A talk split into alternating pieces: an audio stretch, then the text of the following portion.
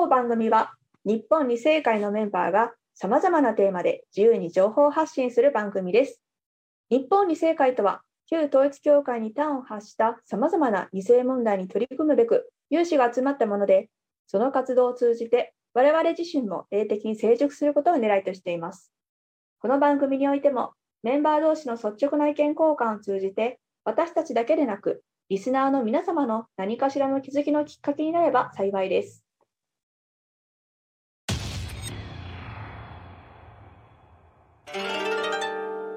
日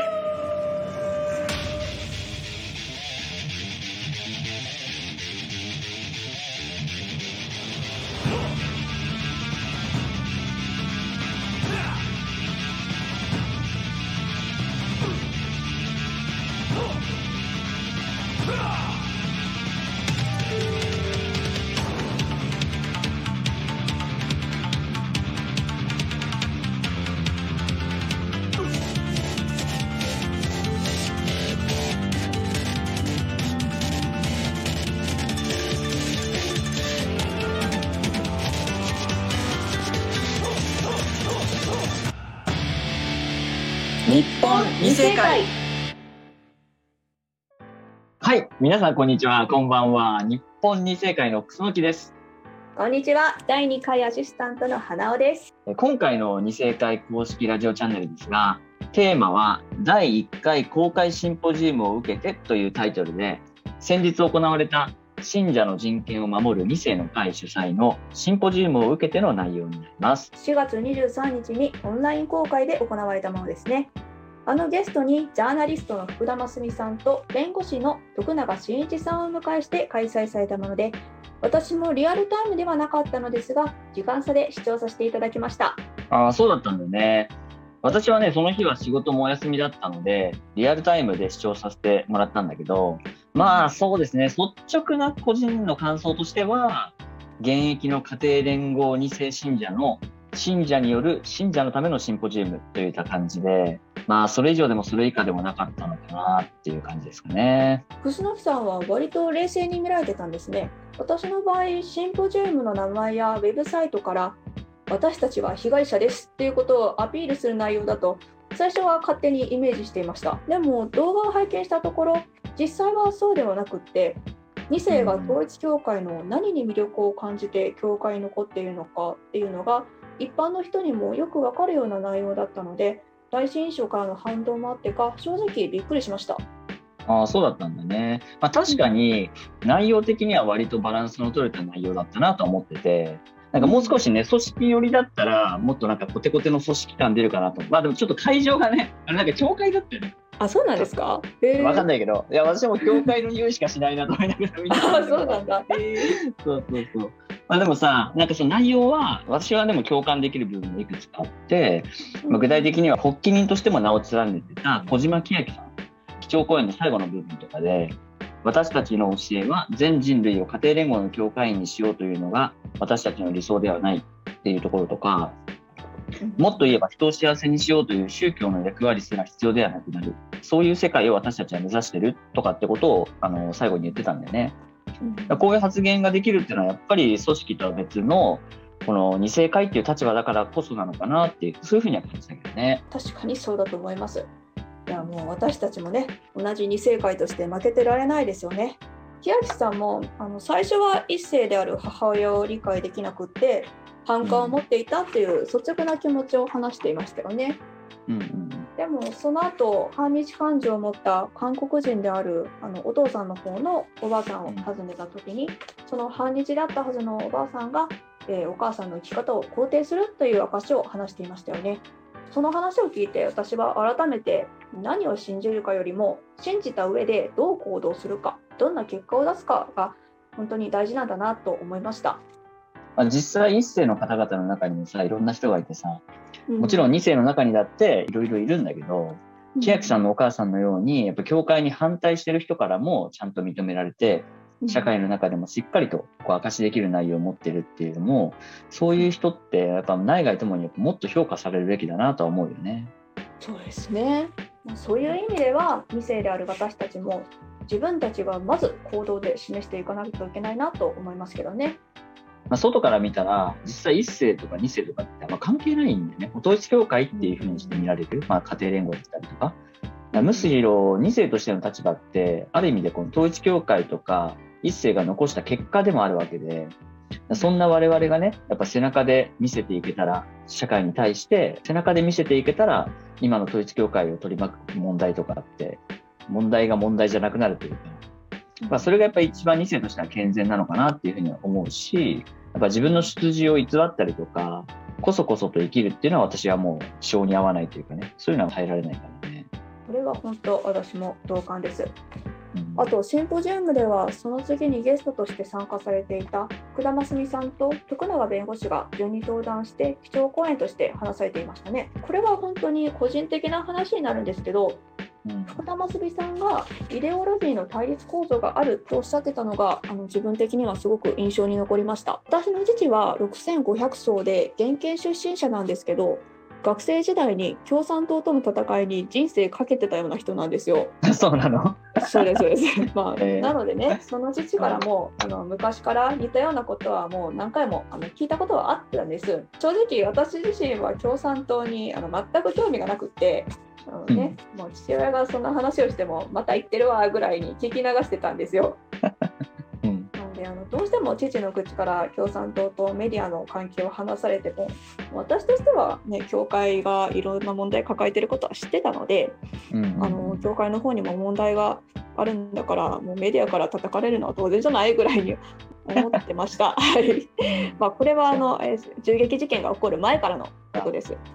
去年のね、その事件の前からそう思って、もうどのぐらい前から？学生の頃からなで、もう10年くらい前ですかね。うんね、10年くらい前から、はい、そういうふうに思ってました。うん、まあ、ただ、その福田真澄さんの話を聞いて、一般のジャーナリストがね、そういうふうにイデオロギーの対立構造があると考えていたのが、自分的にはとても新鮮で。なるほど、お父さんだけじゃなかった。そうそうそうそうなんかそれねもうもう原型の人が必死でそうやって言ってるだけなんじゃないかみたいな感じに思ってたのでそうなんですよ。まあ、なので自分もちょっと真面目に共産党のこととかマスメディアのこととか勉強しようかなと思わされました。今回のシンポジウムをきっかけにそういうふうに思ったんだね。まあ、やっぱり福田真澄さんって私から見てると職業柄まあ、イデオロギーの対立っていうものに対してはもう敏感なんだろうから、なんか表メディアで堂々と今みたいな傾向報道みたいなのがある行われてると、やっぱ違和感を感じざるを得ないというかね、感じちゃうんだろうね。うん、職業病というか。だから、そういうのを見てると、でもやっぱ個人的には、その一昔前に拉致監禁問題でうちをそう擁護したりしてた米米本さん、米本和弘さんっていうジャーナリストの方を、彷彿とさせる存在だなっていうふうに思ったよね。まあ、最近はご高齢になられてね、田舎で暮らしていらっしゃいましたよね、確か。うん、そうそうそう。ね、まあ一応ブログ今もやってて、残ってて、で、なんか2019年とかが最後の投稿になってたと思うんだけど、でもつい5、6年前までは、キノコを払えっていうね、ブログで、えっ、ー、と、こういろいろ統一教会に対してとか、まあ家庭連合に対して、ぜぜひひでジャーナリストとして戦ってらっしゃった方なんだよね。私のあの両親は今は三男派の方に所属してるんですけど。あそうなんだね、うん、そうですそうです。あの米本さんのブログもねその一時期結構読んでました、うん、はい、親からも読めと言われてたんで私も読んでました。はい、はい、ね米本さんももともとは統一教会に対してそこまでだったんだけどだからその辺もほら福田真澄さんと一緒じゃん。うん、で拉致監禁問題を知って義憤を覚えてそれからね世間とかマスメディアに対してこの問題を広く取り上げようとやっぱり尽力した方なんでね。本とかも出してるしね。うんそうですね。そうそう。でその後は統一教会が大きく分裂し始めて、まあ、家庭連合になってっていうところで、まあ、組織に対してあの批判的な内容もねあの後半というかあの割と多かったんだけどでもそれも含めてねやっぱ彼なりに正しいと思うこともともと統一教会に関わり始めた時関わるっていうかね統一教会を擁護し始めた時も彼がやっぱりこれがこっちが正しいっていうかねそういう正義感があってそうしたことだったしでその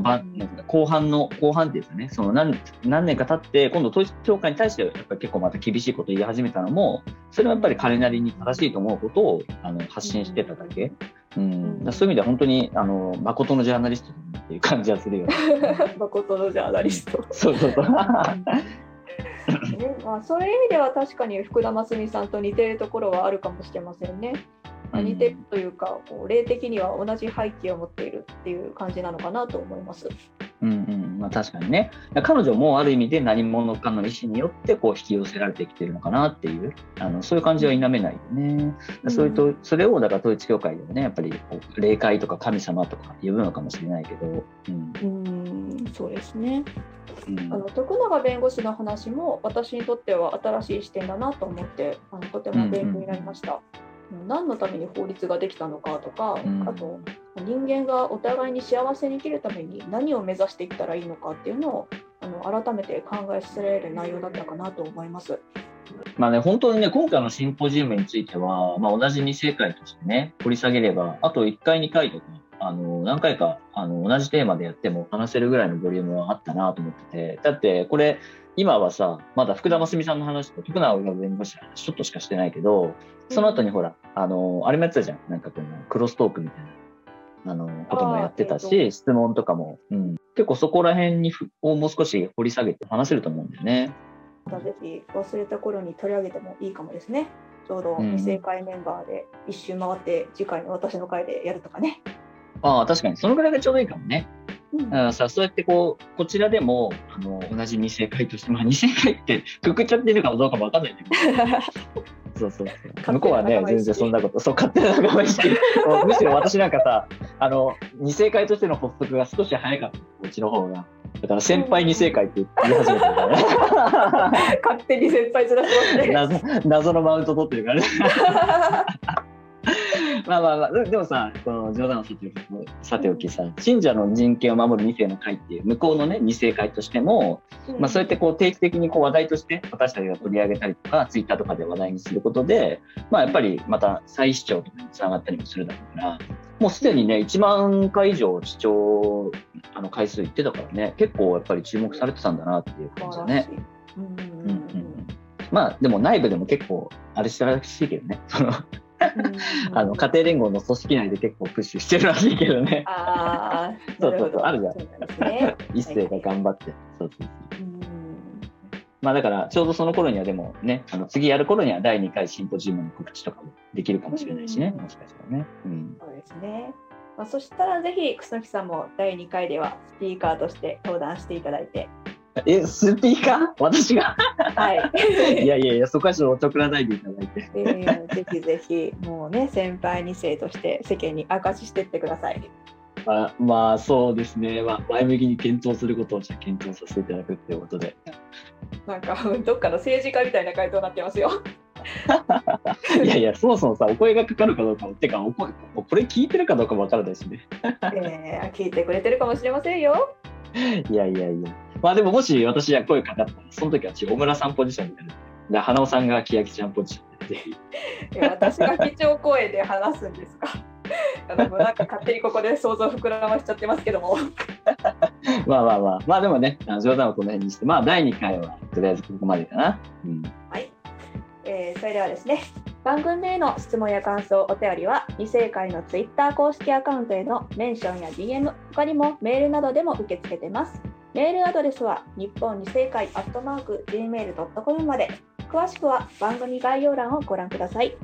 皆さんのご意見やご感想もお待ちしておりますので、どしどし送ってください。はい。まあ、あの、ポッドキャストで配信する予定なんですけど、まあ、ポッドキャストなんか審査の問題でちょっと遅れそうなので、まあ、その時はね、なんかスタンド FM っていう、なんか、あの別の似たような類似サービスがあるので、まあ、そちらでもね、あの、発信していこうと思ってますので、まあ、ぜひね、まあ、どちらかでもね、あの、聞きやすい方で聞いていただけたらと思いますので、はい。はい、またでは次、3回目ですね。あの、はい、次は、パンさんがね、あの、うんアシスタントとして参加しますので、はい、ぜひ、はい、次回もお楽しみにしていてください。はい。いや楽しみですね。